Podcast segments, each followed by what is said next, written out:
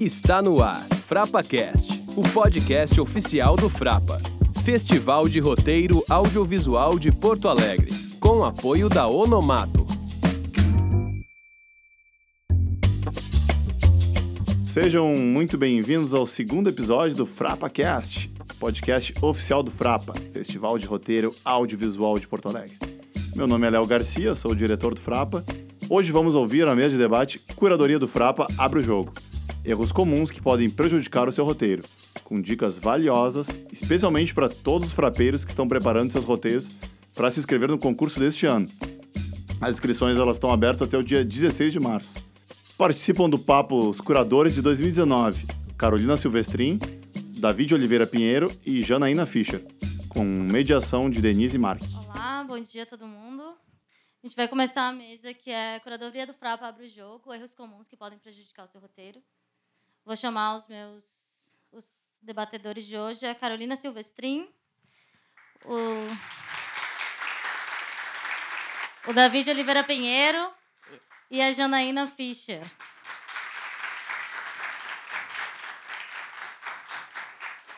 Esperar eles sentarem, eu vou apresentar cada um deles e daí a gente vai começar.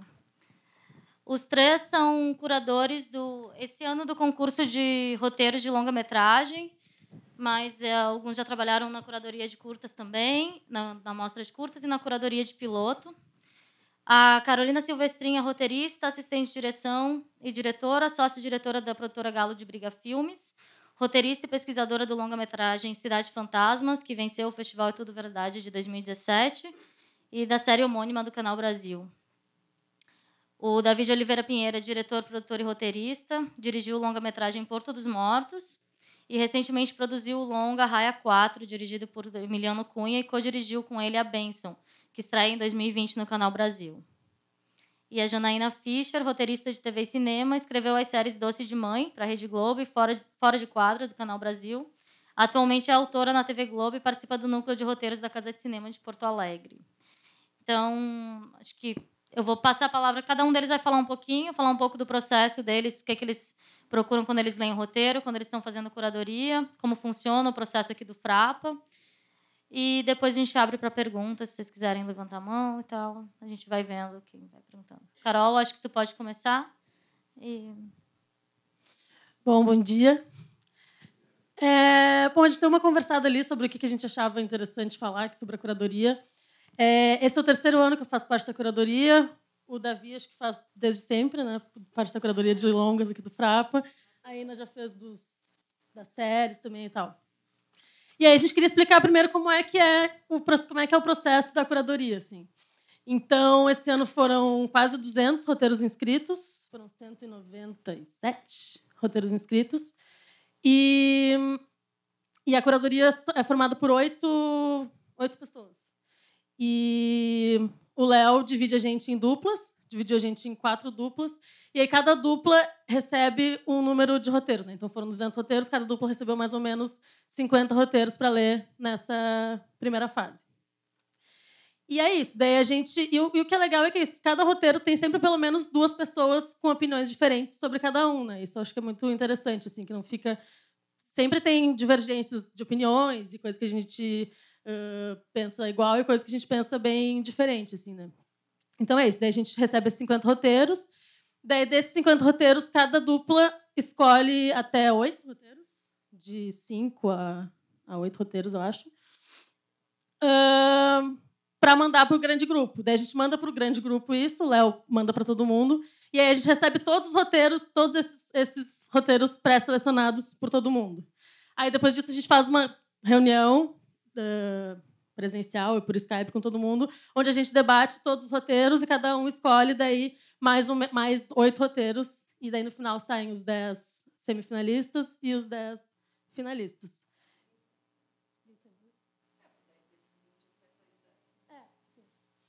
E daí é isso, assim. Daí eu acho que o mais legal desse processo é a gente ver o que está sendo pensado em termos de roteiro no Brasil, assim, não só no Brasil, né? Porque tem roteiros também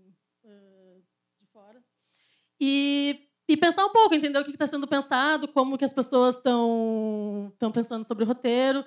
Tem, tem sempre algumas temáticas que a gente vê que aparecem, sabe, em cada, em cada época. Assim. Tipo, esse ano rolou muita coisa sobre feminicídio, sobre abuso. Uh, teve um ano, ano passado, que eu vi que teve muita coisa sobre ditadura também. E, enfim, assim, acho que isso é um processo muito, muito interessante, assim, da gente passar e da gente poder discutir com outras pessoas sobre, sobre esses roteiros, sobre as opiniões que cada um tem, assim. Ainda que tem um roteiro aqui que eu acho que é melhor de falar.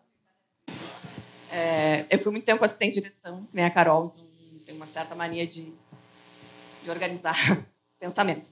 É, bom dia a todos. A gente achou que não ia ter ninguém nessa mesa estávamos, né, vamos lá para Jedar, não vai ter ninguém na nossa, mas muito feliz de vocês estarem aqui.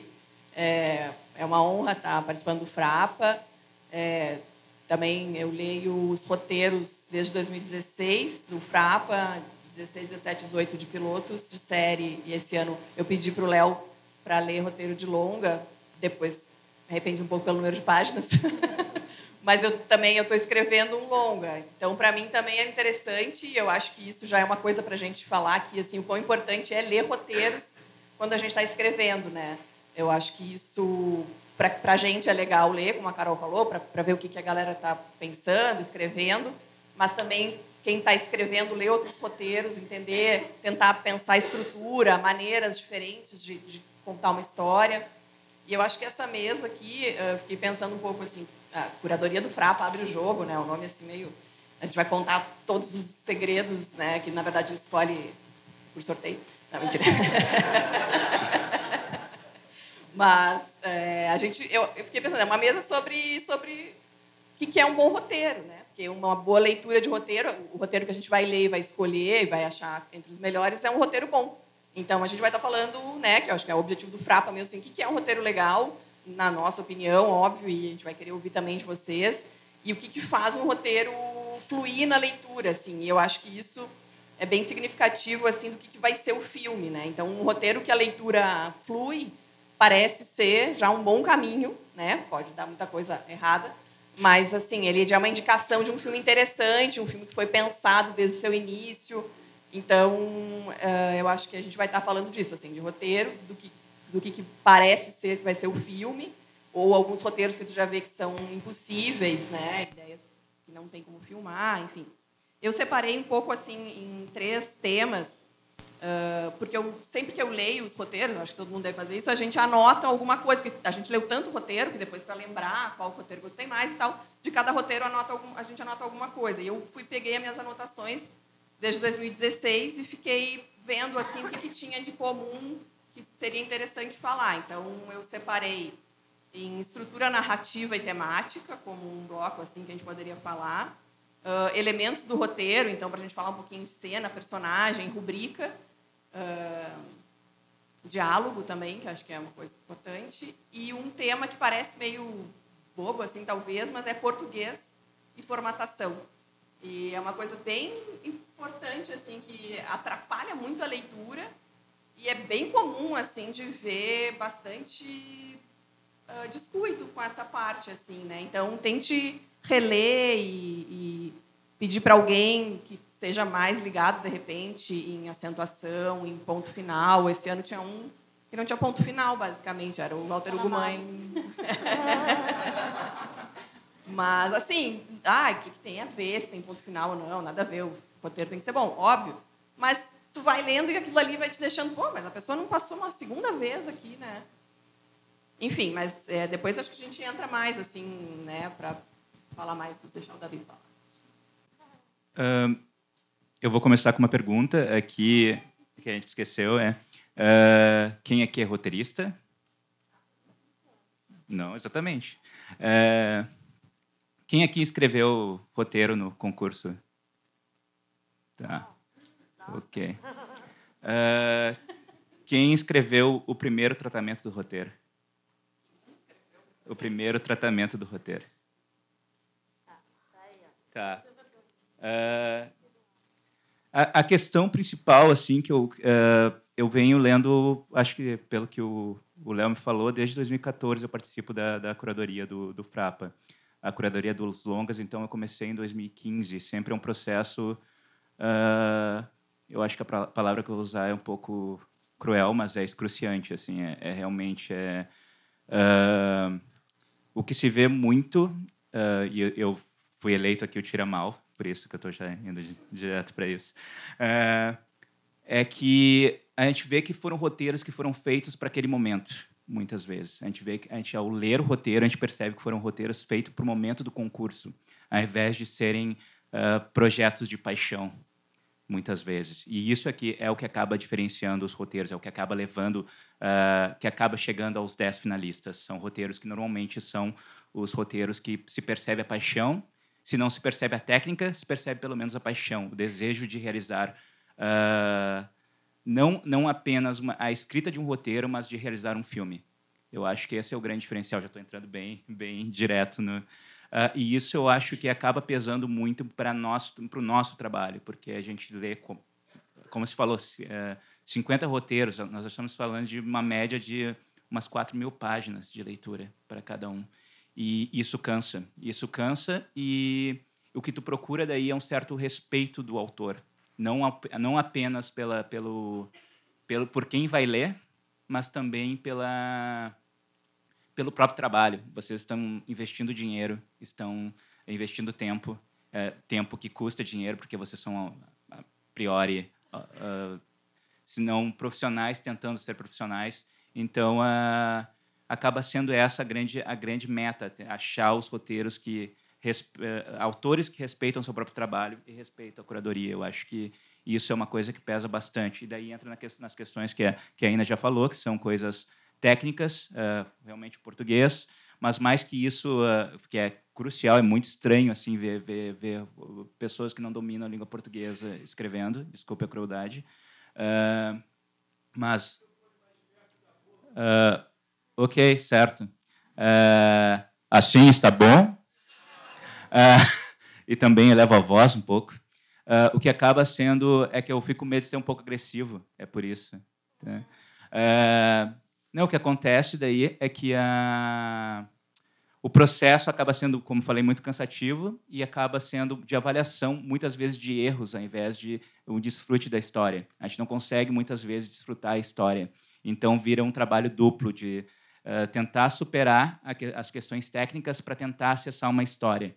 E, e, e, às vezes vale a pena. Já, já se, às vezes já se escolheu na curadoria roteiros que não tinham uma técnica tão afiada, mas existia uma verdade muito.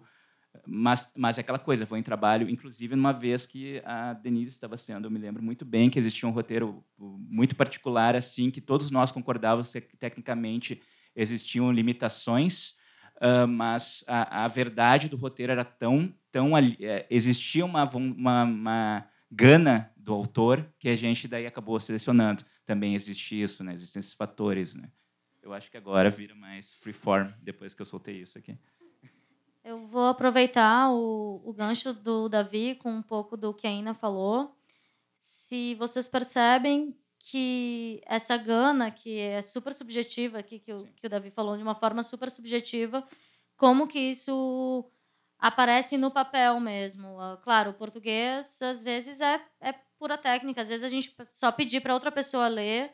Uh, às vezes tem coisas que a gente não percebe, a gente esqueceu um ponto, a gente está tão acostumado a ler aquela frase que a gente só não vê que está faltando aquele ponto. E daí mostra para outra pessoa. E, e é bom aparece. notar que a Gana é exceção, não pode ser regra. Aqui eu acho que não é algo que a gente vai falar, a gente não vai falar dessa exceção. Eu trouxe como exemplo, mas não é o, o mote, né? É, a, exatamente. Minha pergunta é um pouco sobre isso, assim. Acho que um pouco do que a Ina tinha falando em estrutura narrativa e temática, uh, um pouco que a Carol falou de como as temáticas aparecem bastante.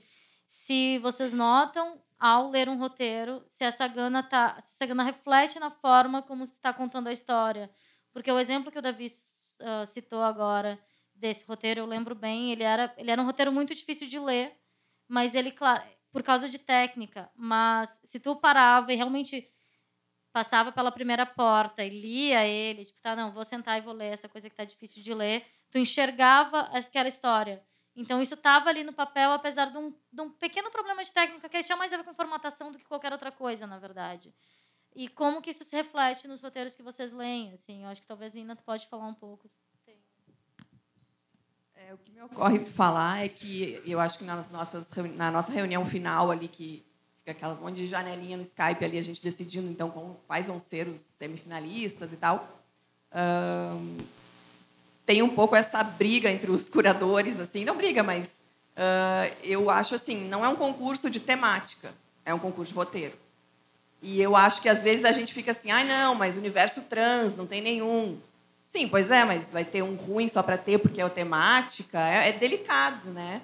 Mas assim, eu acho, eu brigo assim pelo. Esse não é um concurso de temática. A temática é ótima, mas a gente não tem uma história boa, não está bem escrito, não é, não é um roteiro legal, assim. Então, acho que às vezes a paixão tá na ideia. É, talvez eu falar o contrário do Davi, assim.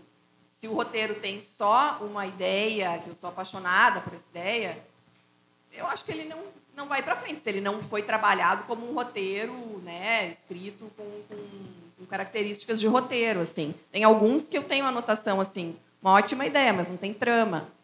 Então, tá, nossa, uma ideia incrível. Eu fiz uma vez um, um, curso de roteiro com um cara chama John Warnhouse, que é o cara daquela série Anos Incríveis. E ele falou assim, de cada dez ideias que tu tiver, nove vão ser ruins. Então, eu acho muito bom isso, assim, porque eu acho que a gente tem que é, pensar dez vezes, no mínimo, na mesma coisa, assim, sabe? A gente tem que uh, esquecer a ideia 1. Um. Eu acho que isso às vezes vem no roteiro. Talvez esteja fugindo um pouco do que perguntou, mas uh, soluções fáceis para cenas, assim, sabe? O cara justamente estava passando naquela, naquela hora, quando eles estavam falando daquele assunto. Isso é um pouco uma sensação assim de preguiça assim do, do, do, roteirista assim peraí mas não tinha um jeito melhor daquela pessoa saber aquela informação que tu precisa que ela saiba então eu acho que uma coisa importante é que escrever é reescrever, né? Então isso é uma, uma máxima assim certeira. Então acho que mesmo quem mandou o tratamento 1, nem o tratamento 1 é, é a primeira escrita, né? A primeira coisa que tu chamou de tratamento, assim.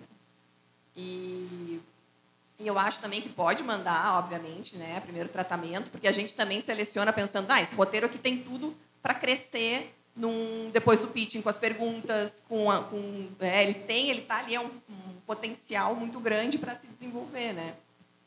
Mas, enfim, eu acho que é isso. A, pa a paixão tem que estar, tá, mas ela tem que estar tá desenvolvida em forma de roteiro. Assim. Ah, e, e, mais que isso, paixão também é técnica, sabe? O cuidado que tu tem com a...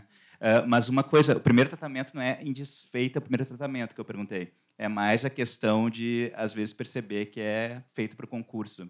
E a, o, o, primeiro tratamento, uh, a priori, tem que ser já muito bem acabado, né? Tem que ser, tem que ser valendo. É um primeiro tratamento. Então, Uh, o que a gente percebe muito, eu acho, na leitura, principalmente esse ano, eu senti muito presente, é a ausência de técnica na, na construção mesmo da história. A questão é muitos uh, roteiros, uh, eu senti que não houve um processo de pensar, pensar qual é o conceito, pensar o que, que queria se contar, fazer uma não se percebia uma escaleta, se percebia às vezes um, conjunto de cenas que pareciam instintivas, assim. Existia muito isso nesse ano. É, a sensação de que tudo, que não houve um processo.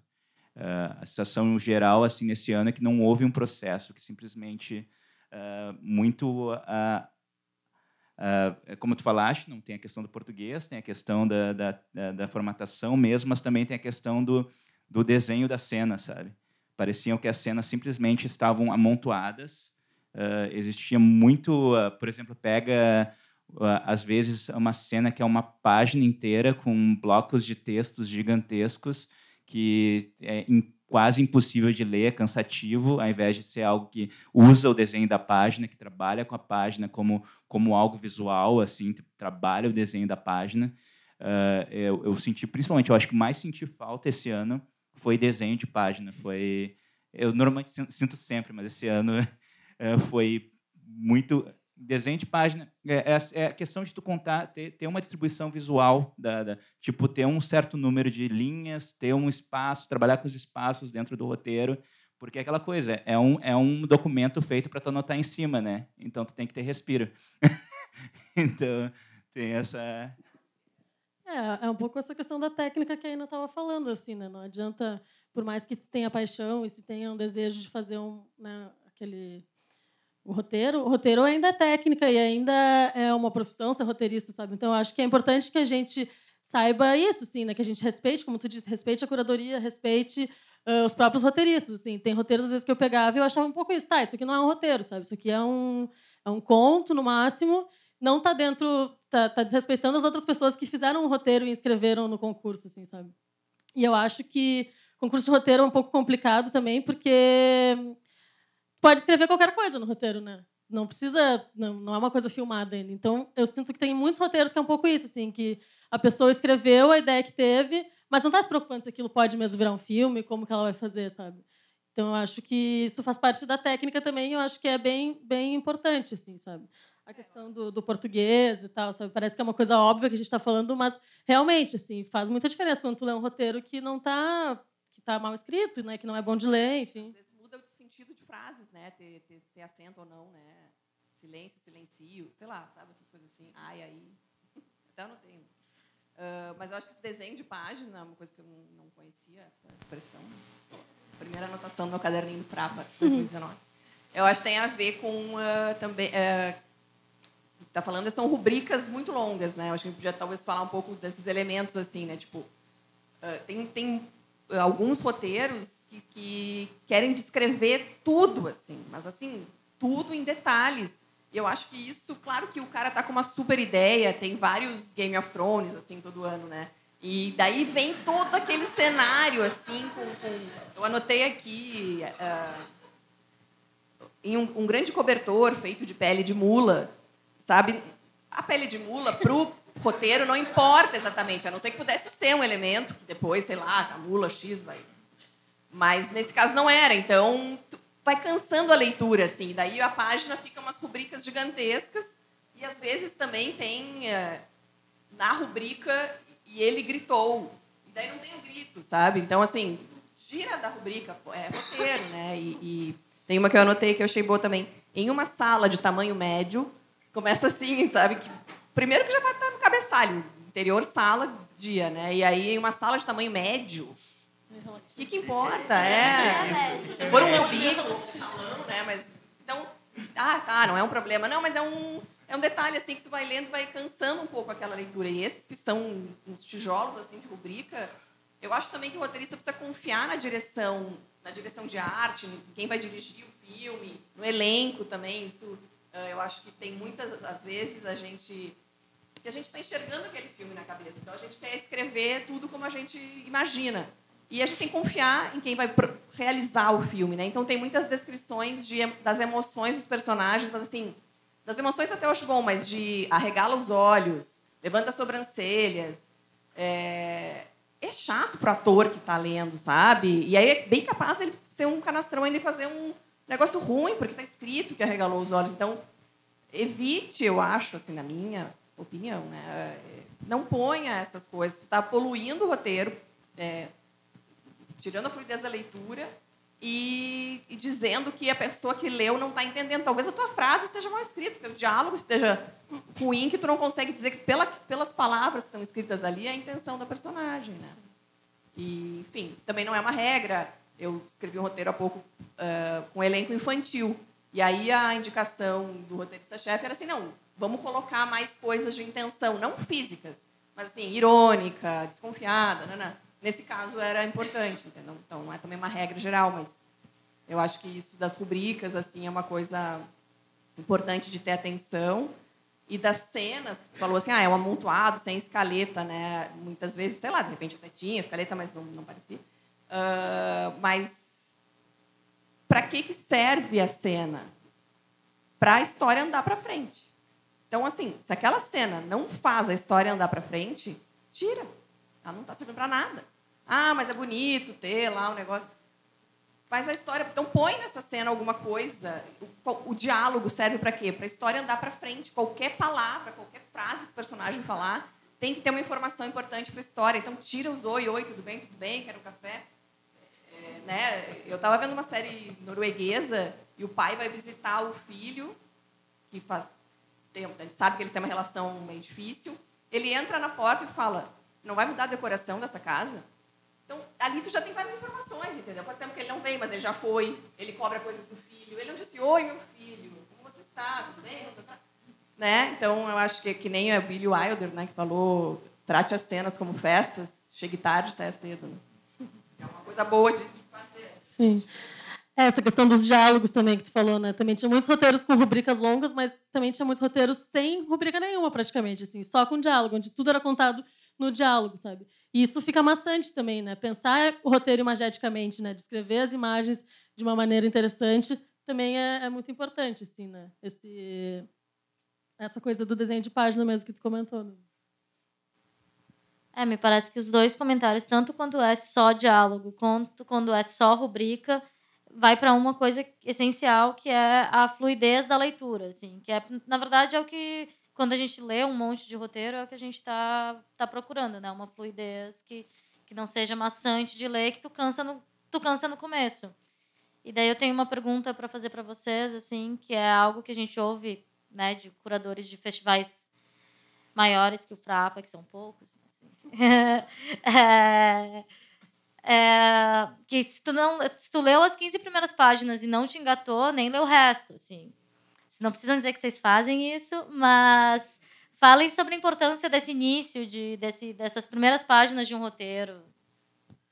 É, eu procuro procuro ler o roteiro até o fim mesmo, assim, porque às vezes tem coisas uh, até para entender onde que a pessoa quer chegar com aquilo, às vezes, assim, sabe? Às vezes tu começa um roteiro e daí tu não entende, depois chega no final, tá, consegue ter uma, um entendimento um pouco melhor do roteiro, né?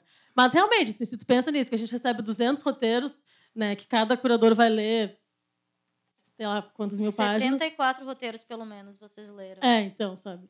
Então é importante pensar em já no início ser alguma coisa interessante, né? Se ele. 5 mil páginas, né? Então, tipo, é importante que, a, que o roteiro já no início mostre a que veio, assim, né? Isso faz parte das coisas todas que a gente estuda sempre sobre roteiro, mas acho que é importante se pensar nisso realmente quando está escrevendo, assim, né? Ter um desenvolvimento interessante e ter um ponto de vista já nessas primeiras páginas, assim, acho que é fundamental mesmo. termina, eu tenho várias anotações assim sobre o que, que é. De piloto de série mais ainda, eu acho que o piloto fica ali, ah, não preciso contar tudo agora, mas eu não sei que série é essa. E quando a gente gosta de uma série, a gente vê o primeiro episódio, o episódio piloto, e tu fica, nossa, entendi, eu sei, posso ah, aquela série sobre tal coisa. E nesse, os de piloto várias vezes passava por isso, assim, mas o que que é? Já, até fechou, às vezes é, parece um curta, né? Acabou, não tem nada pendurado para o próximo, assim. De longa também acontece, assim. O que, que é? Qual, qual, era o objetivo dos personagens, né? Eu não entendi.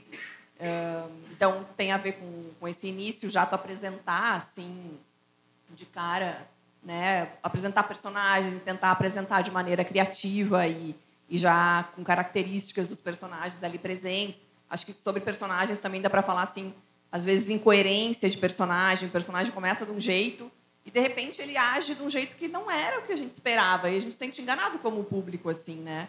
E como leitores, né, que eu acho que é o mesmo papel depois do público assistindo o filme assim. Então tem que pensar um pouco, é, essa personagem se transformou só porque eu precisava que agora ela fosse assim.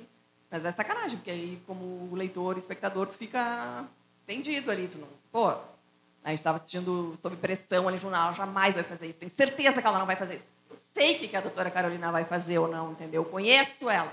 E a gente gosta disso, porque aí tu, o, o, roteirista vai lá e te dá o que tu tá esperando. Claro que reviravoltas são legais, mas, mas dentro de, um, de uma coerência interna do personagem. Assim. Então a gente tem que cuidar um pouco número de personagens também. Eu acho que tem é, roteiros com muito personagem personagens necessários. É a mesma regra. Serve para a história? Beleza. Não serve? Corta, mistura, funde dois, três.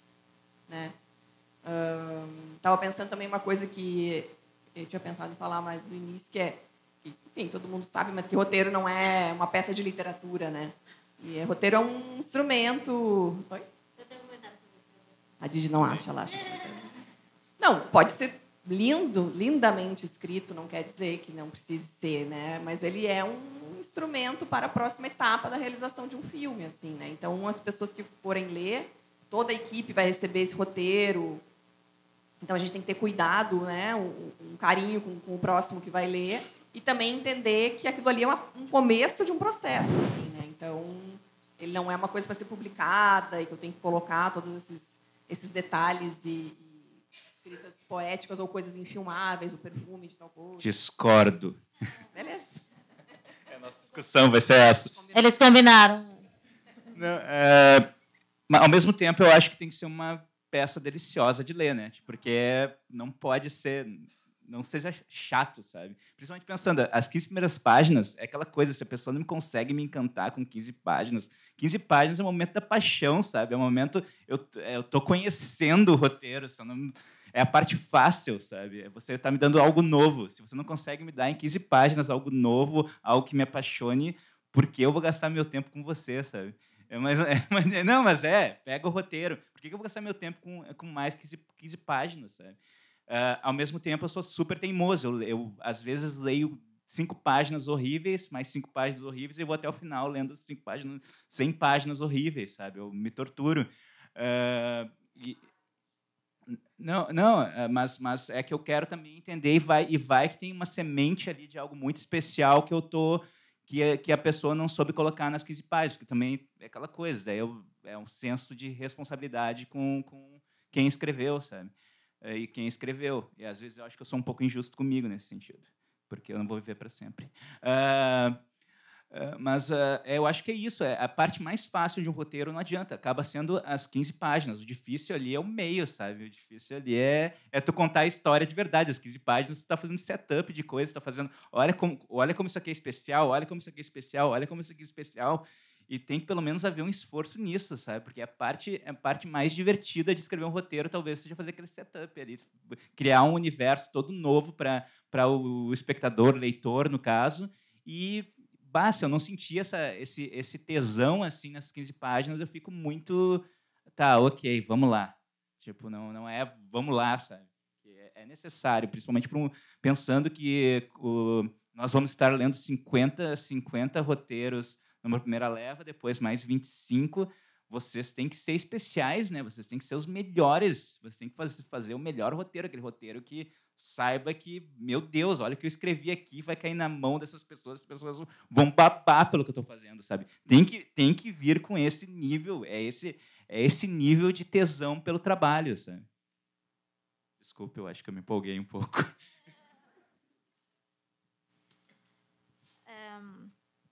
Eu ia perguntar isso, eu acho que pra, acho que quem sabe a Carol pode desenvolver um pouco. Tava escrito, eu achei engraçado tu falar isso porque uma das minhas perguntas era ah, vocês acham que é válida essa máxima de só escrever o que é filmável e até que ponto isso isso é válido ou não? Porque isso a gente vê muito em manual de roteiro, né? Ah, escrevam só aquilo que é filmável. Mas a gente também já ouviu muitos roteiristas falando que não, que roteiro é também uma peça de literatura. Porque se você, claro, para equipe é todo um, um outro processo. Mas no momento em que tu vai sentar e ler, tu vai ler 50, 70 roteiros, o gostoso de ler faz parte disso. E tornar aquilo bom de ler, acho que faz parte disso. Então, às vezes, tu, tu, tu tem que usar certos, certas né, ah, dispositivos de linguagem mesmo, de, de literatura. Ah, qual é o balanço disso? Qual seria o, aquela, aquele ponto ideal, assim? É difícil, né? Mas eu acho que o roteiro ele é um pouco uma peça literária, assim, porque ele tem que ser interessante de ler, sabe? Eu tenho que ler e gostar do que eu tô lendo, né? Ah, aquilo que a gente comentou, assim, de roteiros que são muitas coisas colocadas só no diálogo, né? Acaba perdendo também, assim, daqui a pouco coisas que poderiam estar mais bem desenvolvidas em termos de imagem, que é o que está se buscando quando está escrevendo um roteiro, ah, poderiam estar melhor desenvolvidas, sabe? Acho que, que é um balanço bem, bem complicado, assim. Mas, mas para mim é muito importante que seja uma boa leitura. Por isso que a gente fala também da questão do português, da questão de estudar a estrutura narrativa, assim mesmo, sabe? E, e sim, tem essa questão de, de só se escrever o que é filmado, mas eu acho que tem um espaço para uma poesiazinha, assim, sabe? Para fazer a pessoa entender o que tu está querendo dizer de uma maneira mais subjetiva, sabe? Acho que é, que é importante ter esse balanço também, porque senão ele acaba ficando uma coisa só técnica e pouco, pouco da emoção que o Davi fala tanto assim, sabe? De trazer essa coisa de uma história realmente com, com alguma com algo a mais, assim, né? Que não seja só um monte de, de, de coisa técnica, assim. Acho que é, que é importante esse balanço, assim mesmo. Eu acho que o melhor roteiro é o que consegue escrever ou descrever coisas filmáveis de maneira interessante para que sejam lidas. É, eu fui em direção do filme Os Famosos e os Doentes da Morte, do Esmir Filho. Ele é um roteiro, já veio de um livro, então, mas ele tinha no roteiro muito do clima do filme, assim. Então, ah, isso não é filmável. Era filmável, foi, foi filmado. Né? Eu acho que o filme tem um climão assim específico desse filme. Uh, mas obviamente ele foi trabalhado, isso foi trabalhado com a direção de arte, fotografia, né, na execução do filme, mas estava no roteiro também. É, eu acho que ele tem que ser bem escrito para ele não ficar assim quando eu leio um roteiro, que eu estou lendo o roteiro para o concurso aqui, é, eu sempre fico pensando, mas isso aqui é o que o público está vendo. E como que ele como que ele vai ver isso aqui? Assim, eu acho que tem que estar, tá, não adianta ficar fazendo, colocando o sentimento interno do personagem em grandes descrições, assim, sabe? Isso tem que transformar em ação. Mas talvez seja mais um jeito que eu aprendi que eu faço, assim, eu tento fazer. É, não, para mim, não é peça de literatura, mas eu sei que tem roteiristas maravilhosos que fazem filmes incríveis também, e muitas vezes eles mesmos mesmo são os realizadores, o que também influencia, eu acho. Uh, mas eu, também assim não é não é que é uma peça técnica com termos técnicos. Isso acho que é o outro ponto que eu também tinha anotado aqui, que é assim uh, decupagem no roteiro. Eu acho péssimo, assim, sabe? Eu anotei aqui: a câmera vai se abrindo, a câmera vai se abrindo e vemos. Não, e, e, e uh, num plano é, POV, né, ponto de vista de fulano. Não, tu está decupando o filme. Não, calma, calma, calma. Vai, tenta descrever isso em palavras. E é bem fácil de fazer. Fulano olha para tal lugar. Ele tal coisa, tal coisa. E pontuação também ajuda bastante a, a entender. A pontuação também ajuda a entender. Ah, perdão. Uh, uh, ajuda a entender o tempo do plano também. A pontuação é, é essencial nisso aí, né? mais técnico que literatura, mas também não é uh, over técnico já um roteiro pré-filmagem assim decupado, né? Acho que isso atrapalha também assim quando tem muitas descrições de enquadramento do jeito é, de decupagem mesmo, a linguagem da decupagem, né? Plano aberto, dois pontos, tal coisa. Não, não é isso que a gente está ainda está nessa fase ainda. Mas construindo sobre isso que tu falou, Janaína, eu acho que talvez o roteiro ideal seria aquele que consegue depurar o que é ação que está rolando com poesia, talvez dentro de uma mesma frase, sabe? Conseguir achar é o tom, o tom e a ação e a imagem com precisão assim, com poucas palavras, né? Talvez seja tentando achar um ideal assim. Eu, alguém quer fazer uma pergunta? Vamos abrir para tem, alguém quer falar mais alguma coisa antes das perguntas? Alguém tem perguntas? Pode. Cadê a produção? Eu vou, eu vou passar o meu microfone. Aí fala. Sobre esse assunto, é... o que, que você. Ah, Caetano Gripo, não sou roteirista. Enfim. É... A respeito dessa discussão, queria saber sobre artifício gráfico, por exemplo, colocar esses sentimentos em, em itálico, alguma coisa. O que vocês acham sobre isso, assim, de tentar trazer isso num, tentar diferenciar no texto, né? Eu acho desnecessário. Na verdade, eu acho que tem que ser através das palavras mesmo, assim, isso que a gente estava comentando. Acho que algum sentimento. Se for sem exagero, acho que às vezes é possível utilizar como ferramenta. Só não pode se tornar uma regra do roteiro. Eu acho que é, eu acho que é, é interessante construir coisas visuais, pensar o, o, roteiro americano, principalmente, né, usa os três tracinhos assim, assim para cortar. Uh, eu acho que é possível, mas acho que é muito mais interessante construir isso a partir da, da, da, construção frasal mesmo, a partir do roteiro, trabalhando, que eu comentei, do desenho de página. Eu acho que uh, tu conseguir fazer, daqui a pouco, tu trabalha com... faz um parágrafo de duas, duas linhas, uh, duas linhas, duas linhas, daí tu quer destacar algo, tu faz só uma linha uh, que só vai até a metade da, da, da, Eu acho que tu consegue destacar com muito mais força dentro do roteiro, sabe? Ao invés de pegar e, e, e usar outros, outros métodos. Eu acho que a própria estrutura da, da escrita já permite essa, essa questão gráfica. Eu acho que o roteiro, o roteiro é, é, extremamente gráfico. O roteiro é uma coisa, é uma peça que permite essa a questão do diálogo também ajuda a fazer essas, esses passamentos, brincar e tornar a leitura dinâmica.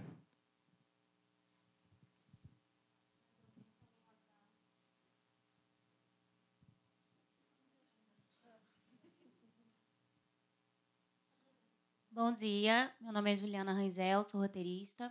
É, eu queria saber duas coisas. Uma, você comentou um pouco que vocês percebem que nos festivais, especificamente, há muitos roteiros que são feitos para aquela ocasião, né, que tem a ver ou com a cena política ou com alguma discussão do momento e que não são necessariamente perenes, né? De tudo que vocês leram, queria é, saber o que vocês acharam de mais interessante em termos de ideias, assim, não sei se dá para falar.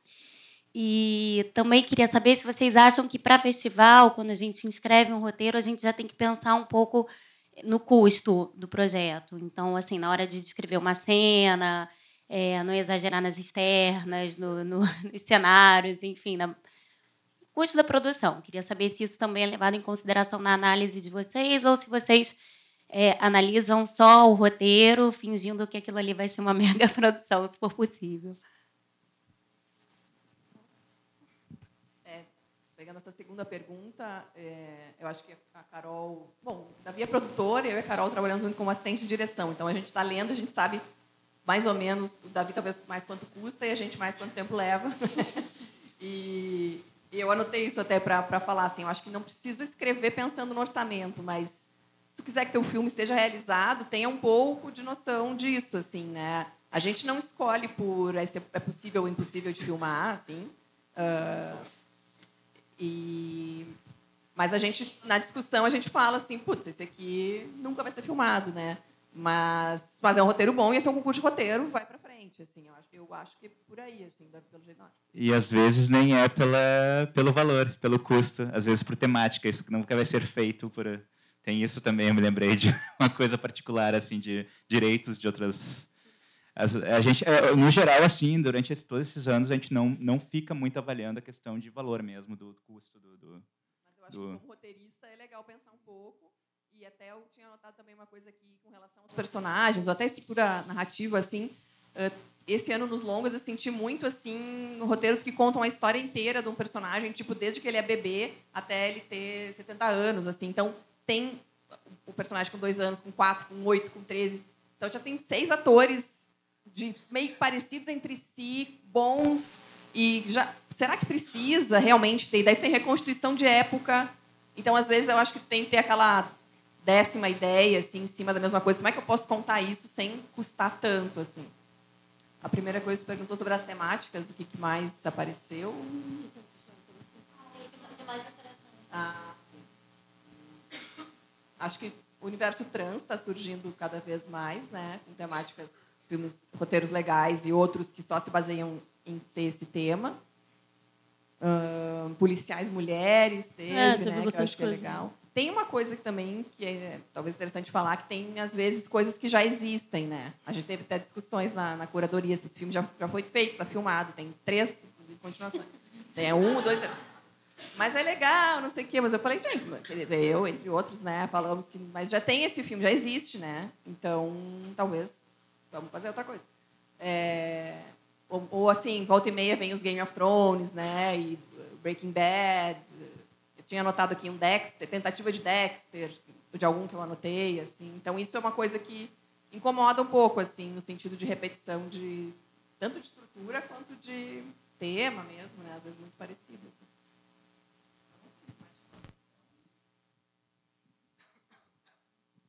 É, eu acho que bem isso. A temática foi isso. Foi bastante coisa trans e bastante coisa também. Uh, teve coisa de feminicídio, que eu comentei, né? Ano passado também já teve, esse ano teve mais ainda. É, e sobre a questão do orçamento ali, eu acho que. Assim, a gente não avalia essa questão especificamente. Nossa, esse filme vai ser caríssimo, esse filme é barato. Mas eu acho que tem que ter um pensamento de querer fazer esse filme, assim, sabe? Teve, teve um roteiro ano, por exemplo, que era um, um roteiro se passa num pós-apocalipse, assim. mas ele é super possível de ser filmado, sabe? Tipo, a gente leu e, e, consegue visualizar aquilo, assim. Então, mesmo que tenha uma temática que parece que vai ser uma coisa com superprodução e tal, né? Pensar em como que ele... Pensar um pouco para além do roteiro, assim, né? Acho que faz parte também, assim, de uma certa maneira. Que faz parte de pensar também é... nessa coisa do roteiro como uma peça. O que, que é um roteiro, né? Assim, né? Que estágio do filme se tem um roteiro, assim, também, né? participei ano passado do Sesc Novas Histórias, um roteiro com o sócio do Davi, também meu primo, Emiliano, e é um, e é um roteiro absurdamente caro. E eu ficava lendo com meu assistente, a minha assistente de direção, que ainda reside dentro de mim. Falei, esse filme nunca vai sair. E os caras foram lá e selecionaram para o Lab Novas Histórias. E foi incrível. E tinha os caras falando assim, realmente vai ser bem difícil. Sim. Mas o roteiro é legal, uma ideia é legal. Façam uma animação, não façam live action, que era a ideia. Mas então,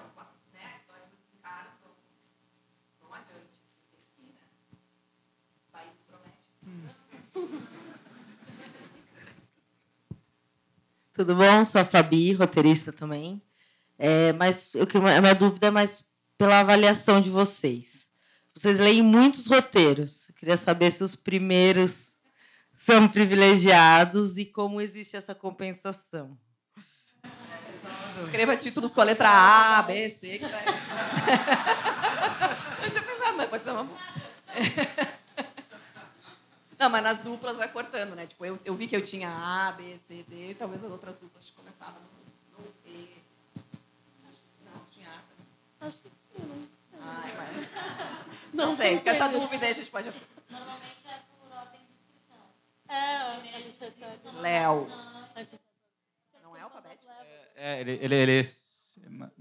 É. Então não importa, isso do tipo. É, mas acontece mesmo, a gente está mais cansado no final. É...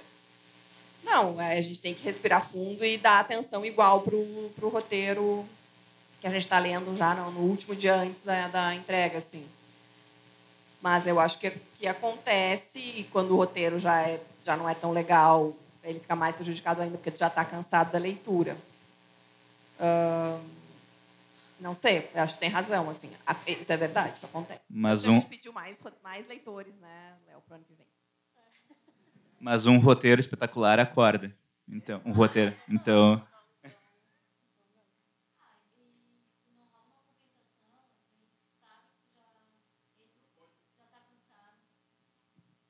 Não rola uma compensação, assim, sabe que tem uns últimos 15 para ler pega e vai ler de manhã ou depois de comer. Não lê com fome. Eu lembro quando eu fazia, eu não podia ler com fome.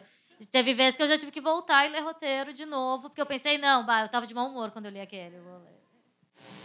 Não, também uh, o que eu faço às vezes é pegar um, o primeiro na, pela lista, assim, o primeiro, o último, o segundo, penúltimo, para não ficar lendo. Mas também não quer dizer, né? O último que é lido ele acaba prejudicando. Assim. Eu acho que isso prejudica para mim não, não, não acaba não rolando isso. Acaba é, não cansaço. É, talvez esse ano talvez tenha sido menos cansativo porque eu realmente quando chegaram os roteiros eu já comecei porque eu sei que é eu, eu sei que se deixa para o final é é cansativo mesmo, mas uh, não sinto, não sinto. Eu acho, acho que pelo contrário, porque a gente está numa uh, sobrecarga e a média, a tendência é a média ser baixa. Uh, quando começam a chegar os, os roteiros mais uh, impressionantes lá pelo final, daí sim tu te anima. Parece que vem um novo gás, assim, ah, é para isso que eu tô, para isso que eu topei a curadoria, para ler algo assim, sabe? Então, uh, eu acho que para mim funciona bem nesse, nessa coisa meio é montanha-russa, como a minha vida.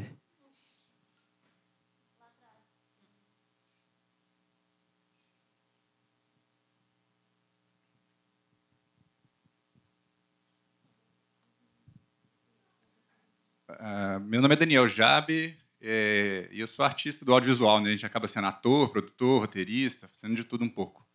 É, o primeiro moral da história é comece o roteiro com um A, que vai ser legal, e mande o primeiro dia de abertura da inscrição. Né? Brincadeira. Mas eu, eu, queria fazer uma pergunta. É, a gente acaba é, viajando muitos festivais e vendo muitos filmes, e hoje a gente, eu pessoalmente, acabo gostando eu gosto muito das produções que vêm do Nordeste, assim, sabe? Apesar de não ser de lá, mas tem um fascínio muito grande. E a gente sempre ouve né, essas questões de descentralização e tudo mais. Aí, eu, eu é assim, eu, não é um tom de crítica, é um tom de pergunta mesmo. É, a gente tem um, um pitching com 60% de produções que são Rio, São Paulo, né? Eu queria perguntar, vocês leram muitos roteiros. É, existe um, qual, qual é a diferença básica que vocês veem nas, nas escritas, nos roteiros que chegam de Rio São Paulo dos que chegam dos outros estados do país, assim, se existe? E se, se ela existir, qual tipo de diferença vocês veem, assim? É, não sabe, é pseudônimo e a gente não sabe de onde vem. Entendi. Então, são diferenças que a gente não, não teria muito como a gente avaliar, porque a gente não descobre da onde a gente está lendo o roteiro. Muitas vezes tem roteiros escritos no Nordeste, mas que se passam em São Paulo, ou vice-versa. Acho que é mais comum, assim, né? Roteiro de São Paulo que se passa aqui, ou, ou no Nordeste. Quando a gente está fazendo a escolha dos finalistas, ou do, dos semifinalistas, uh, depois que a gente escolhe Daí o Léo nos fala de onde eles são, e daí a gente fica feliz quando tem roteiros de vários lugares. Mas a gente não escolheu pensando nisso, assim. Tanto que a gente não, não sabe se é homem ou mulher que escreveu também. E, as, né, então, é... Por isso tem os pseudônimos e tal. Então, não, não sei te responder exatamente Entendi. isso. É, eu fiquei curioso mesmo de saber se existe, assim, sabe o que, que é a diferença, assim, sei lá. Ah, tem diferença em expressões e coisas assim, naquele né? do Teve um que era bem específico que falava sobre. Ah, que tinha uma temática que falava sobre questão aquele do. Não vou falar. Mas mais questão de expressão, assim mesmo. A única diferença que a gente consegue ver, assim, porque realmente a gente não, não sabe. Voltando para a questão da temática, a gente teve questões indígenas também, né? Tem um até selecionado. Teve, tinha um outro também. Que eu acho legal, assim, região norte, assim, apareceu, apareceu, né? Filmes que se passam lá e, enfim, não sejam nem sei se eram escritos por pessoas de lá. Tem uma questão de, de técnica também que pode ter a ver um pouco com isso, que é escrever como se fala. Eu acho bem incomodativo assim quando escreve é, com erros de, de... acho que dá para confiar no quem vai fazer o filme assim, sabe? Acho que fica ruim a leitura assim, mas é uma opinião.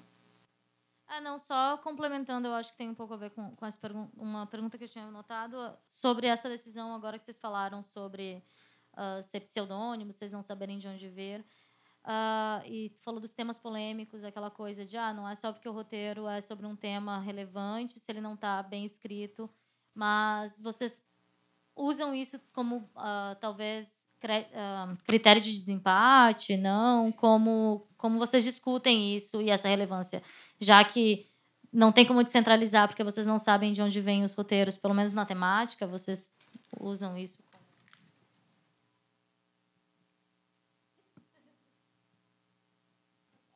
uh, acabou sendo utilizado como fator, principalmente porque às vezes a gente chega com um roteiro com uma situação assim de um dos roteiros finalistas às vezes ou, ou muito anterior a isso que eu acho que eu usei durante o julgamento, durante a última reunião a palavra farsa, sabe? É que eu acho que isso aqui é uma farsa. Eu quero saber se é homem ou mulher. Ah.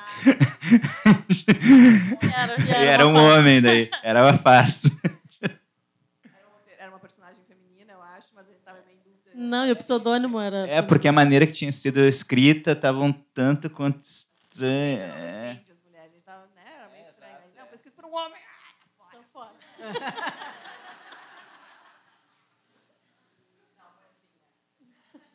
É, foi bem parecido.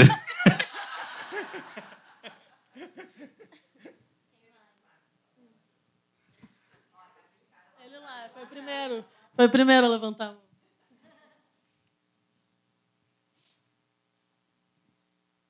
Olá, bom dia. Eu sou o Marcos Leal, roteirista também. É, eu quero saber se o segundo tratamento pode mudar a opinião do curador. Segundo tratamento. Se eu fosse possível escrever ano que vem o mesmo roteiro que esse ano não foi classificado, vocês olhariam assim: ah, é uma boa história, ou a escrita melhorou um pouco, mas a história não vale a pena continuar? Uh, ano que vem a gente vê. que, acho que sim. Claro. É, muitos, muitos roteiros a gente, a gente lê e sabe que precisa de mais tratamentos. Alguns deles, inclusive, são selecionados, a gente sabendo que vai precisar de mais tratamentos. Uh, talvez algum que tenha ficado fora, voltar no que vem melhor, é totalmente possível, assim. Só que tem que pensar um pouco, talvez. Teve um ano que a gente, como curadores, a gente teve que escrever um parecer sobre cada filme. Só dos selecionados, né? Não. Todos que a gente leu? Todos. E foi, foi, foi super trabalhoso. Eu acho muito legal, assim, porque quem. É, é, é para tu voltar no que vem, tu tem que ter lido alguma coisa, ouvido alguém falar sobre o teu roteiro, né? Ter te dado ideias ou é, feito perguntas que vão te fazer pensar mais sobre o roteiro. Então, se tu vai inscrever ano que vem o roteiro que não entrou esse ano, tem que tentar pensar, ué, por quê? E mostrar ele para pessoas, uh, né? Ou tentar é, melhorar ele, né, de alguma maneira, assim. Então, por isso essas, essas esses pareceres eram legais ou tentar fazer isso de maneira informal, conversando com pessoas, posso mostrar para ti meu roteiro, me dar um feedback e tal. Mas eu acho que super vale, né? Aqui. Bom dia. Aqui atrás. É Carlos, sou roteirista também. Aproveitando o gancho da pergunta dele até o complemento que você falou na resposta, é, não sei se todo mundo pensa assim. O, existiria a possibilidade, seria viável, vocês acham que seria útil a possibilidade de um feedback para quem faz inscrições de roteiro, até para poder ver se poderia fazer uma segunda inscrição no, no, futuramente e tal? Uh, se o Léo pagar a gente, sim.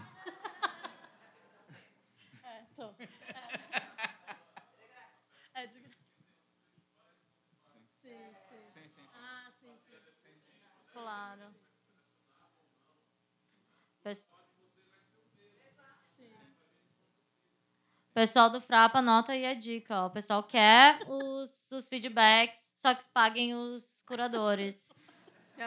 Eu parei de fazer curadoria de longa por causa desses feedbacks. Ter que escrever para todos é foi difícil. É um pouquinho, porque tu tem que elaborar um pouquinho mais, assim, é. sabe? É.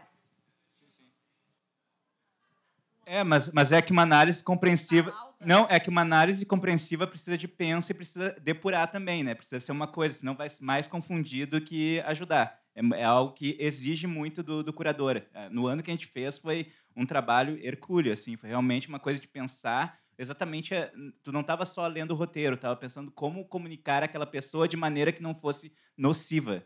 Porque não adianta também tu só largar críticas sem ter uma construção. Sim.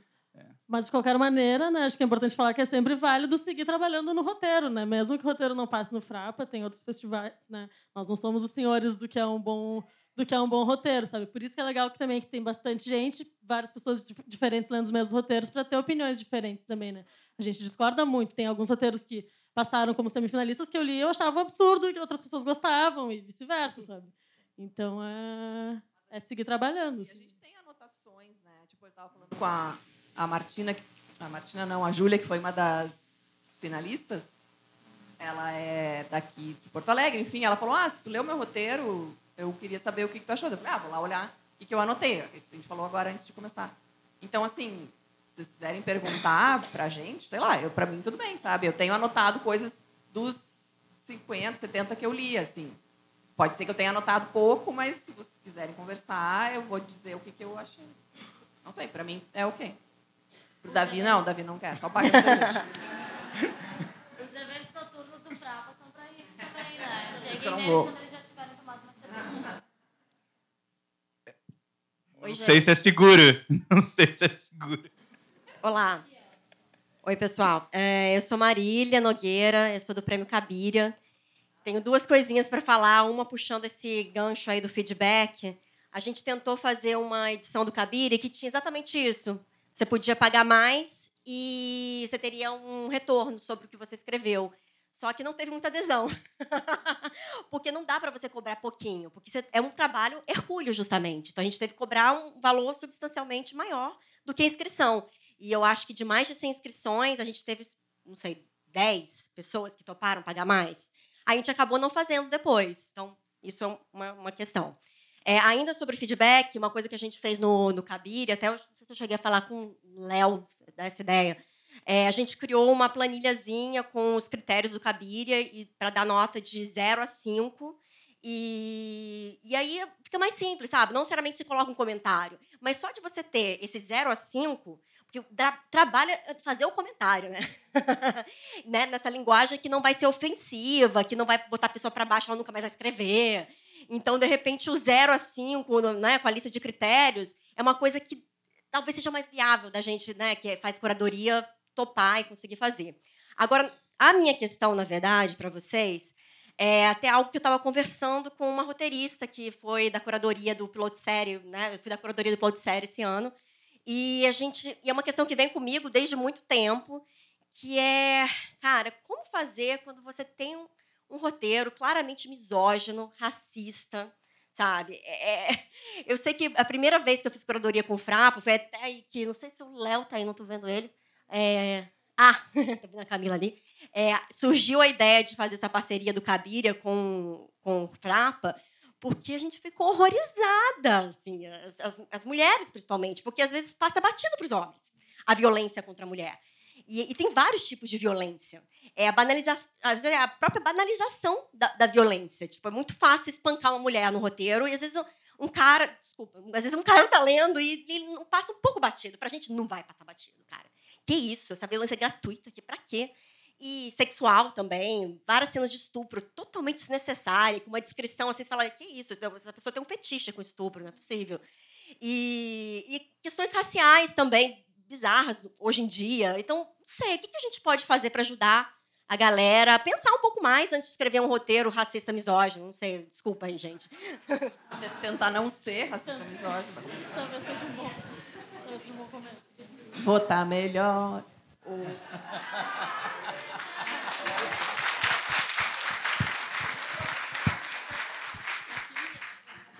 É, mas. Não, aqui A gente desclassificou roteiros por causa disso. Assim, Esse critério. Né? Como a gente não tem também feedback, a, a, o nosso, é, a nossa maneira de dizer não aprovamos esse tipo de roteiro é apenas desclassificando, né? Tirando da possibilidade de, de ir adiante, assim. Ele possivelmente nem passou adiante pra, das duplas para o grupo grande. Às vezes passa algum, a gente teve esse debate, né? Algumas pessoas tinham lido o roteiro de um jeito, outras de outro. A Carol estava bem ligada nisso, assim. E a gente tem, às vezes, os roteiros que, que parecem que estão denunciando machismo, mas usando piadas machistas totalmente, assim. Então tu fica meio um pouquinho em dúvida e depois, não, espera aí, deixa eu olhar de novo. Então por isso também as reuniões do grupo grande às vezes são assim, não, talvez eu tenha lido errado, me enganei e tal. Mas é, o que fazer é, é, a batalha diária mesmo, né? Assim. Mas é, essa é uma boa pergunta mesmo. Eu também gostaria de saber a resposta dela. Porque é real, assim, o que a gente recebe de roteiro misógino e racista, assim, é bem complicado, assim machista e tal. É... E eu já sentia isso sempre, assim, eu sinto isso, sabe? Teve essa questão também de estupro por nada, assim, né? Só para levar a história para um lugar que não precisava, assim. Mas eu não sei, assim, muito o que fazer quanto a isso. Uma... São de personagens femininas com vários atributos físicos e é. masculinas, uhum. 30 anos. né? É, a é mulher é, não sei o quê, sensual, decote, e não tá contando a história isso. Assim. Não, e às vezes questões raciais, assim, também, do tipo, ai. Uh, tinham, que era isso, que todos os brancos do roteiro eram bons e eram letrados, inteligentes, e todos os negros eram da favela e criminosos e não sei o quê, sabe? Então, são coisas que a gente se depara e que a gente tem que dizer, não, né? Isso aqui não vai passar, sabe? E, na e... verdade, nos dois últimos anos teve um aumento desse tipo de roteiro, assim. É, pois Isso é. Isso é o que mais assusta, assim. Tipo, esse ano foi meio o que o, o que está acontecendo. Tudo bem, o que está acontecendo? A gente sabe, a gente sabe o que está acontecendo. Né? Mas entre os artistas, né? Pelo amor de Deus. Até é, comecei a acreditar em Deus agora. No tocante a essa questão. Vocês acham que, com os exemplos que vocês têm já de várias curadorias, seria possível fazer algum tipo de de cartilhazinha de exemplos, assim, coisas que não não, não necessariamente de escrita, mas, mas especificamente de, de questões delicadas como misoginia, racismo. Vocês acham que tem exemplo? Seria algo que, que seria possível fazer assim?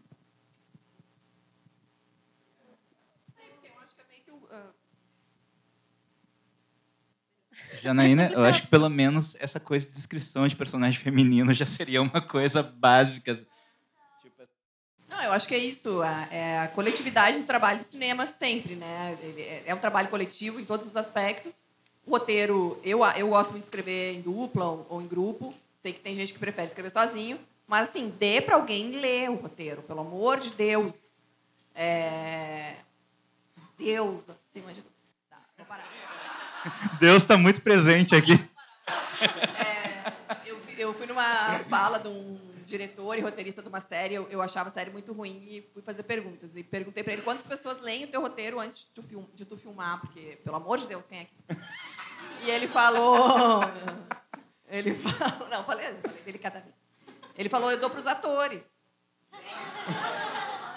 O ator vai ler a sua fala, vai procurar, né? Claro, pode ter uma noção de roteiro, tem muito ator. E mais que isso. É, é, mas assim, não, né? Dê pra gente, pessoas lerem, é trabalho. Dê pra alguém mal. É isso. É, bom dia, sou Zé Renato, roteirista. É, aqui. E uma sugestão, isso que está sendo levantado agora, é, talvez, é, sugestão, vai dar trabalho, talvez fosse interessante sair uma lista de roteiros habilitados antes, habilitados de acordo com os critérios do, que o FRAPA determina. Né? Então, habilitados a serem selecionados, de acordo com os critérios. Então, o cara que escreveu já fora daqueles critérios, ele vai saber porque foi, não foi nem habilitado a ser selecionado. Uma sugestão que fica. É, é ele vai saber. É, é. Quem teve só, roteiro. Só se chamar de carimbo machista. Roteiro, eu acho que tem que ser o carimbo Não habilitado vai saber. É, mas eu ia falar outra coisa. Ainda dentro dessa questão de como vocês fazem processo de seleção, é, cheguei uns 10 minutos atrasados, não peguei o iníciozinho, não sei se já falaram, mas uma pergunta. Todos leem todos os roteiros? E, e quando vocês leem, há uma, uma régua de pontuação, vamos dizer assim, dentro dos critérios que cada um que, que deve ter para todos os roteiros serem avaliados de forma, de forma igual? Assim, ah, formatação, criatividade, clareza, é, enfim. Há, uma régua com critérios e cada um bota ali um númerozinho, sabe, de 0 a 10, e no final há uma média, todos fazem essa avaliação. Enfim, é para saber o critério. E se isso for feito, talvez o feedback que pudesse ser feito para cada um individualmente, é dentro dessa régua, cada um ia saber, pô, eu estou bom nisso aqui, estou mal naquilo lá, ano que vem vou melhorar. Talvez isso fosse mais fácil é um e prático. A Marília propôs ali, né, dessa, dessa tabela. A gente... Uh, Uh, os curadores são separados em duplas. Cada dupla recebe... Nós éramos quatro duplas, tinha 200 roteiros inscritos. Então, cada dupla recebeu 50 roteiros. Desses 50 roteiros, a gente tirou oito para o grande grupo. Aí, todo grupo lê os oito de cada um e aí a gente faz a reunião final. No caso do Frapa, a gente não tem essa, essa régua que tu estava falando. Foi uma ideia já também que a Marília falou hoje. E eu acho bem interessante, assim. Acho que ajudaria a gente. É, é, cada um faz os seus critérios. É assim que é, por enquanto. Hum. Acho que dos... Mas sempre pelo menos dois curadores leem cada roteiro, né? Oi, é, Vana aqui, sou uma das criadoras do Série Lab Festival. Eu queria, na verdade, fazer um comentário do que ali a Maria falou. É, existe um manual que foi feito pelo Fink Olga, que é um manual de comunicação, que é um manual de comunicação humanizado. Ele não é voltado para o roteiro, não é voltado para o cinema. Desculpa, é mais voltado para o jornalismo mesmo. Mas eu acho que seria um ótimo começo, assim, porque ele fala mais de misoginia, mas como é um manual voltado para mídias e comunicação, eu acho que tem um pouquinho do que você falou, assim. Acho que vale a pena ir atrás. Oi, é, bom dia, Eduardo Moura. Eu sou roteirista também. É, eu queria saber o quão relevante o gênero é na escolha de vocês e se há uma preocupação em ter uma diversidade de gêneros. Desculpa? É, gênero, comédia, terror, ação. Ah, acho que a gente tem. Isso que a gente falou, não é um, um concurso de temática, mas no fim de tudo a gente tenta dar uma, uma cuidada, assim, se tem roteiros mais né, diferentes entre si, assim, também, que abordam temas diferentes. Acho que a gente busca um pouco, sim. É, acaba sendo uma. Ah, não, isso acaba sendo no fim, assim, de tudo, né? A última peneira é. É, essa, na- assim. nos finalistas mesmo, assim, a questão de. E, mas acaba sendo sempre o critério qualidade, mais que qualquer outra coisa, mais que. eh, e daí, obviamente, cada ano é muito diverso, assim, o resultado. Cada ano acaba sendo muito diverso. Às vezes a gente tem, tem cinema de gênero, nesse sentido, de ter comédia, de ter terror, de ter. Em alguns momentos, não. É muita questão, é sempre qualidade. É a qualidade do roteiro. Bom dia, gente. É, meu nome é Ana Luísa, eu sou produtora executiva, não sou roteirista, né? É, então, eu venho aqui com uma pergunta mais referente ao mercado mesmo, porque a gente tem uma demanda muito forte de séries, né? E sempre pensando em pacote de primeira, segunda, terceira temporada. Então, é, enquanto roteiristas, quais erros que podem prejudicar é, o roteiro de uma primeira temporada da série, pensando para a segunda temporada, terceira temporada? É uma pergunta difícil, não sei se casaria, não sei se entenderam, né? Mas é isso aí. Eu acho que para série o que a gente tem que pensar é a estrutura, assim, né? Então, se vai ter tantas temporadas.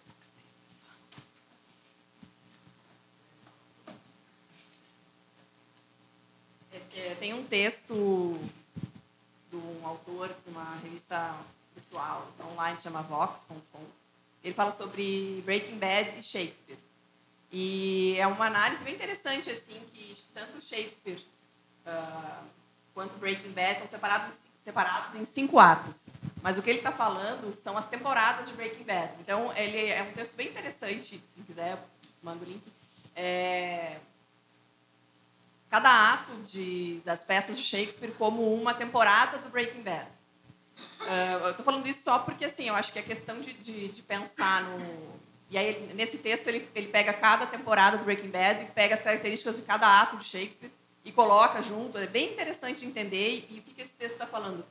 Que ah, o que os autores fizeram primeiro foi pensar esse esqueleto. É, depois, eles tinham tempo e, e- e liberdade possível para poder criar cenas incríveis que eles criaram para essa série. Então, eu acho que quando a gente vai pensar numa série, talvez a gente não vai conseguir pensar, ah, ela vai ter cinco temporadas, ainda mais no Brasil, que raramente, né, agora está começando a ter mais segunda, terceira temporada das séries. Mas a gente tem que tentar ter esse esqueleto inicial com uma certa. Tem que fazer a primeira temporada com, já pensando na segunda, com algum tipo de gordura ali que vai ter para ir adiante a história. Então, eu acho que para um bom roteiro de série é um, é um roteiro estruturalmente interessante, assim, que tu enxerga o todo, né, e, e começa a pensar o que, que eu quero com esse personagem, com esses personagens, para chegar nesse lugar, para daí ter mais uma temporada e tal. Então, eu acho que seria mais isso, assim, pensar num esqueleto mesmo, assim. Na verdade, eu trouxe só um, é um pedaço final desse texto, mas é porque ela fala que que muita gente. Ela fala assim: é claro que todos na televisão querem fazer o próximo Breaking Bad. Quando perguntei a uma showrunner recentemente o que ela estava cansada de ver em roteiros enviados por jovens escritores, ela apon- apontou a quantidade de pilotos de drama que leu que eram recriações, beat por beat, do piloto do Breaking Bad, incluindo até a abertura, né, aquele teaser que, o motor- o, que mostra o meio da história no começo do episódio. Mas o que muitos escritores esquecem sobre Breaking Bad é que sua história principal, tão cuidadosamente planejada, foi planejada somente nos sentidos mais amplos. A série funciona por causa de quão bem entendeu o que é necessário para uma história, para que uma história seja bem sucedida.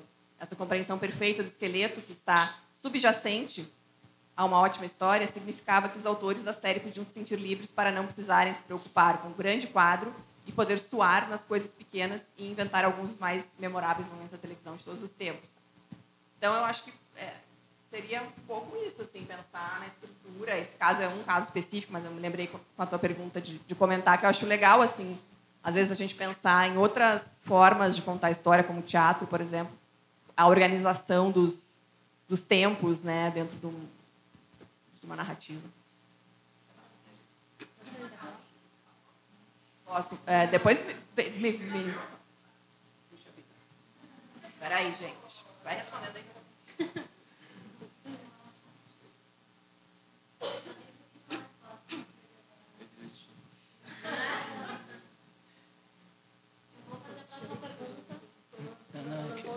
Não, não, não, é isso, é só, é só que Breaking Bad. Eu- Daí eu fiquei meio.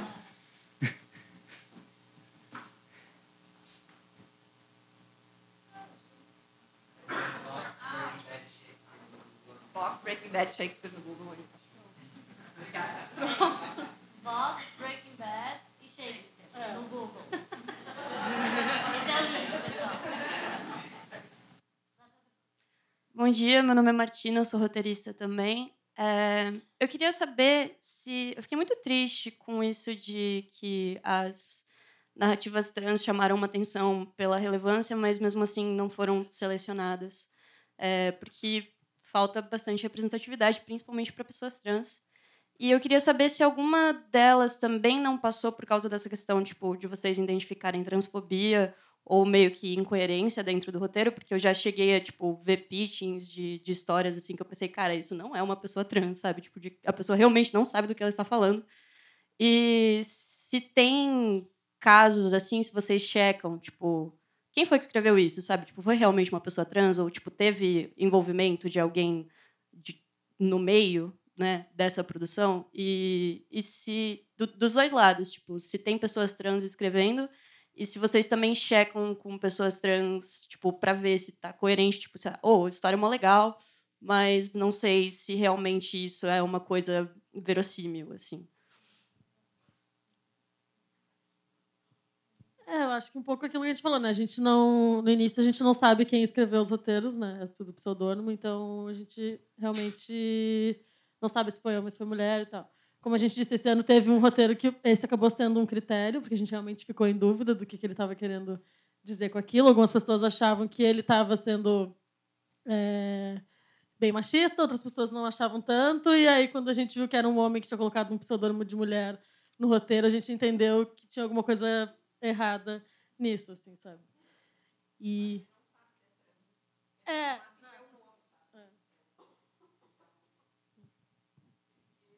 ahn, checar um pouco questões in- indígenas que eu não tinha certeza. Eu estava achando super machista o pai na história e deu, será que é assim mesmo? Pesquisei um pouco, achei que sim, mas não fui falar com pessoas. Mas ah, em geral, eu acho que a gente não vai muito além da leitura assim e do nome.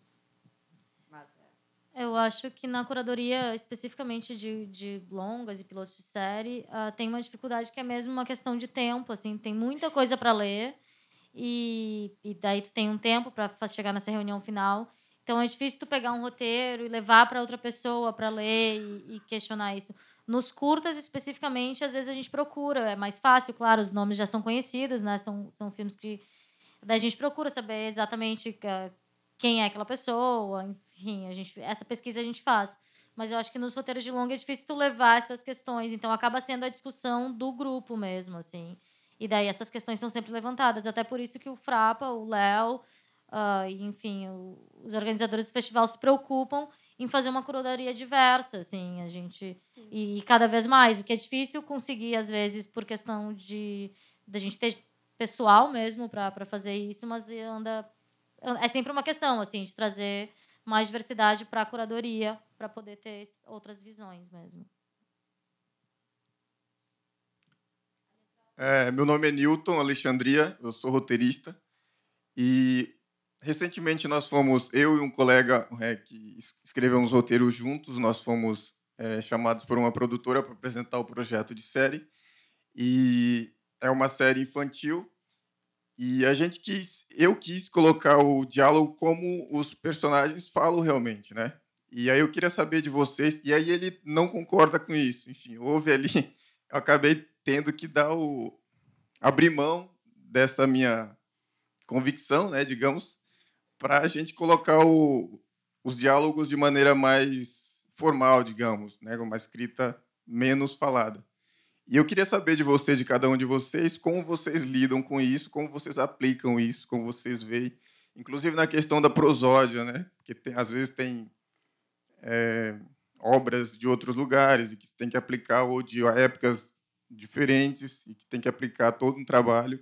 Se a gente deixa mais a cargo do diretor e dos atores essa questão da fala, ou se a gente já começa a aplicar ali, porque na minha visão era que, a gente eu precisava a gente precisava aplicar uma é, logo não deixar muito isso a cargo dos dos atores e do diretor, né? E aplicar já uma, um diálogo mais próximo do falado que o ator efetivamente ia realizar.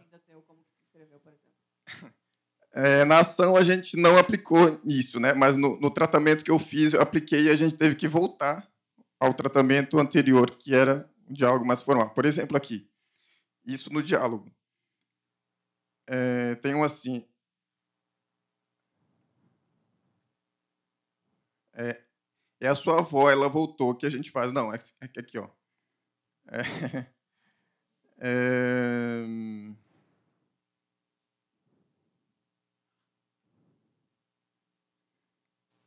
descobrir uma porta quando abrir o que você a gente entrar.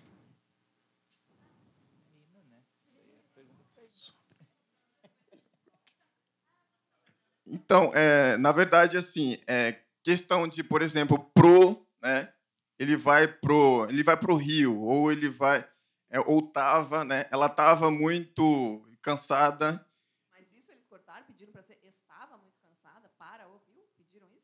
Isso, é, na verdade, ele colocou, na verdade, o argumento dele mais forte é, não foi do pessoal da, da produtora, mas o meu colega roteirista. E aí, por exemplo, vi ela, né, porque as crianças efetuam, ou, ou abrir ela, se referindo à porta. É, ah, se a gente abrir ela, vai acontecer o quê, por exemplo? Então, ele colocou abri-la, por exemplo, né, na, na fala. Então, essa questão eu queria saber de vocês, como cada um de vocês trabalha essa questão da fala, né, da, do roteiro, da, do diálogo mesmo. Se já deixa uma coisa mais próxima do que o ator efetivamente vai falar, ou se deixa meio que a cargo de como que ele vai olhar aquele diálogo ali, interpretar e falar da maneira dele, talvez. Eu, eu uh, tava, tô, pro, é, essas coisas que a gente fala normalmente, assim, eu acho que tem que deixar, abri-la, pelo amor de Deus. É óbvio que vai mudar depois, né? Uh, eu acho super chato e acho até que seria ruim na leitura eu ler um, um diálogo de crianças falando a Brila, né? E eu acho que tu tem razão nesse sentido, assim. Agora, eu, eu acho ruim quando coloca não sei, uh, como é que eu vou dizer assim, escrever... Escrever com sotaque. Com sotaque, é. Eu acho muito complicado, assim. Às vezes pode ter algumas expressões, mas todo o tempo, assim, eu, eu bom de ler. Fica maneirista, né? Fica maneirista. É, é, fica maneirista, é a impressão que eu tenho, assim. É, eu acho que... Enfim, talvez. É, é, é, é, isso eu acho que é, é muito amplo.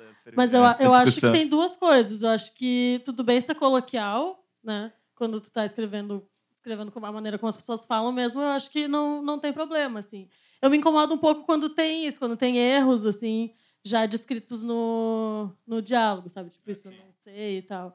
Isso me incomodou, mas é bem particular, assim, tem roteiristas que fazem isso. E tem um pouco também da questão que ainda colocou mais cedo, que era da questão de, de confiar em quem vai fazer isso, né? Confiar em quem vão ser os atores que vão fazer esses personagens, assim, né? Se tu tem essa possibilidade, sabe? Então, às vezes, colocar já como que o personagem vai falar pode engessar um pouco o ator também, sabe? Não é muito e, e ao, ao, mesmo tempo pode ser uma questão de técnica também, de pensar bem como é que vão ser os diálogos, como é que... Também tem isso, não dá para censurar esse tipo de coisa, né? Porque daqui a pouco é realmente um penso específico. Uh, daqui a pouco a gente está lidando com alguém que tem um talento para diálogos, assim, excessivo. Normalmente, quando a gente vê, quando chama atenção esses erros, é porque o diálogo é, tá ruim. É.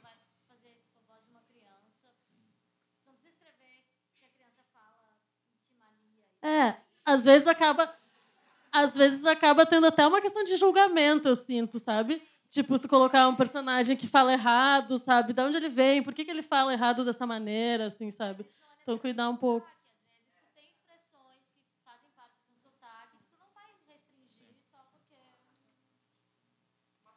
ler em voz alta, né? O roteiro, as falas, assim, é uma coisa que uma dica. É, a minha pergunta, meu nome é Ives Albuquerque, é, sou de Fortaleza, no Ceará. É, a minha pergunta também tem a ver com diálogos. É, se vocês analisam o roteiro que tem uma puta ideia, o roteiro, a história funciona muito bem, mas você vê que os diálogos ainda meio que deixaram para um segundo momento, um terceiro tratamento, tal. Se isso influencia no julgamento de vocês, vocês conseguem fazer esse discernimento de que está em momento diferente, até porque a gente sabe que os, os diálogos é um é, um, é, um, é, um, é uma outra camada de trabalho, de refinamento, tal, de esmero, de olhar, de, de é, é, e, e, como é, e como é que funciona isso, né? E como é que vocês trabalham na experiência de vocês, como é que vocês trabalham os seus diálogos? Como é que até chegar naquele diálogo que seja esse, daqui está crível, está funcionando? Eu adoro diálogos, é a parte favorita. E eu tento, desde o primeiro tratamento, pensar muito em cada palavra que cada personagem vai falar. Assim. Eu fiz um, fiz um curso eu fiz um curso com a Adriana Falcão, sabe, roteirista maravilhosa, e ela se chama, ela se intitula dialoguista, né? E é muito o que ela faz mesmo, assim. E, e ela falava fala coisas muito legais, do tipo cada frase tem uma ideia por trás. Então pense na frase que o personagem vai falar e ela fala umas coisas dela super engraçadas. O cara foi até o Projac filmar, né? Pelo amor de Deus, dá uma frase, para falar uma frase. Foi até o Projac. Dá uma frase boa, né? No nosso caso, não sendo Projac, mas assim, pensa o que o cara vai falar, né? Que a atriz ou o ator vai falar. Então, eu, eu sou super fã assim de pensar bem os diálogos.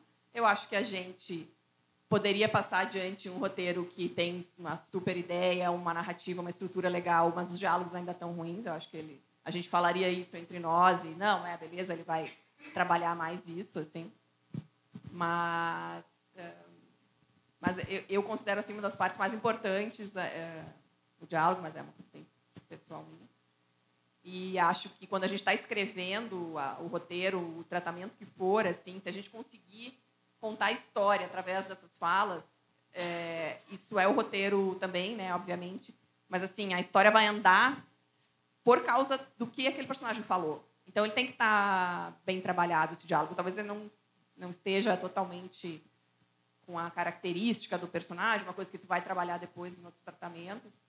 Mas eu sou super a favor, assim, de desde o início a gente estar tá contando a história através dessas falas.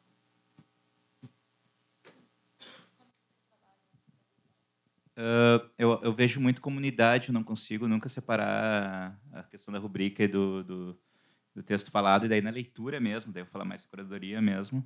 Uh, eu me sinto, às vezes, muito traído ao ler diálogos que estão ali preenchendo espaço, páginas, e eu acho que é muito utilizado em, em concurso de roteiro, diálogos para preencher páginas. Uh, e daí é uma coisa que, até por esse processo de curadoria nesses anos, é uma coisa que tem aplicado bastante. Na, na... Eu, eu sou muito cruel com, com, com diálogos assim meus, eu vou depurando, depurando até os personagens quase ficarem quietos.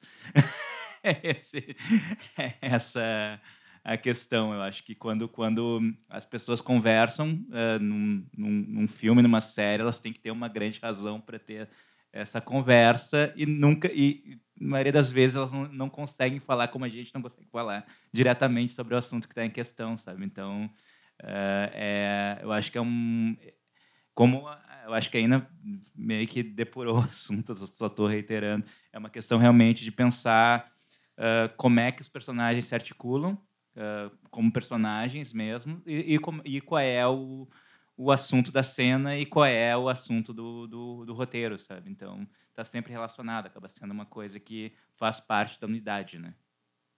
É, eu, particularmente, uma coisa que me incomoda muito são personagens muito autoconscientes de si mesmo, assim, sabe?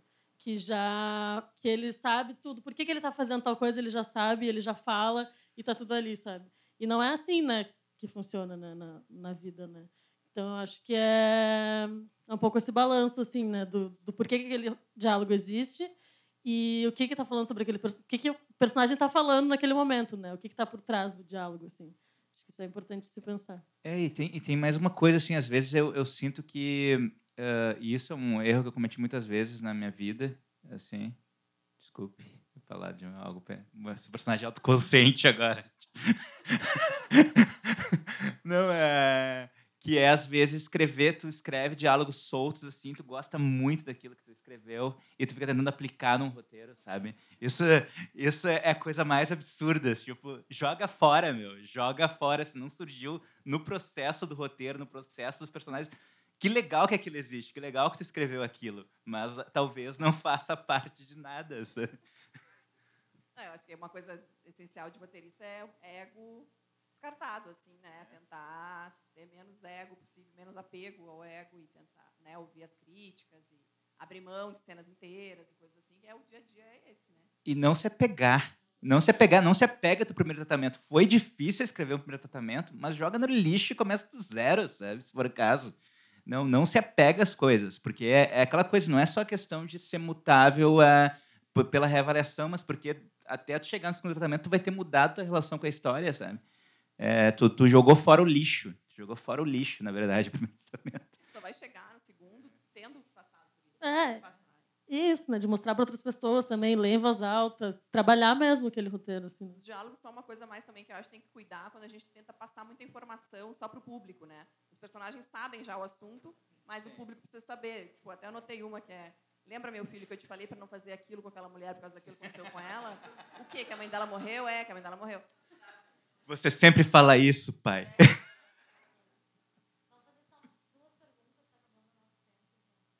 Oi, meu nome é Marjorie. É, eu sou de rádio TV, mas eu tô indo assim para o cinema. Então, meu primeiro festival de roteiro, meu primeiro roteiro que eu enviei também. Então, eu queria saber, eu vi no site do Frapa, né, que precisava ter o roteiro registrado pela biblioteca e eu fiz ele ano passado no final. Aí eu enviei e ele estava com um provisório. Então eu queria saber, não sei se tem mais gente que aconteceu isso, se com o provisório o roteiro estava valendo já ou não. Estava valendo? É uma pergunta super básica mesmo, era só para saber se valia. Ah, então firmeza, vocês estavam cansados. Demorando mais que o normal, na verdade, mais que os seis meses.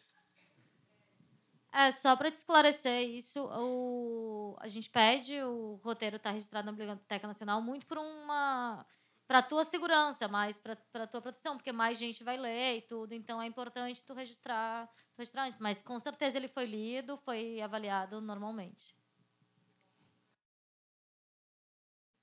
É, é importante pensar que tudo que está ali está por algum motivo, né? Se, por exemplo, se isso, se é importante que o personagem sempre entra com o pé esquerdo num lugar e com o pé direito em outro lugar, faz sentido, né? Agora, se tá só para preencher um tempo ali desnecessário, não precisa.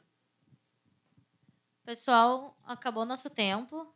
Uh, eu quero agradecer a presença de todo mundo aqui nessa manhã de Frapa.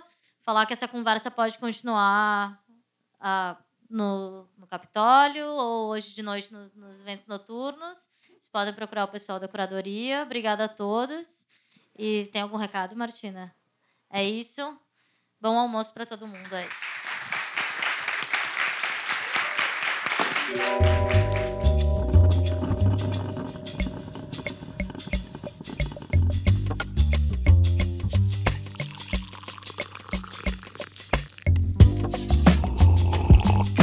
Você ouviu mais um FrapaCast, o podcast oficial do Frapa, Festival de Roteiro Audiovisual de Porto Alegre, com apoio da Onomato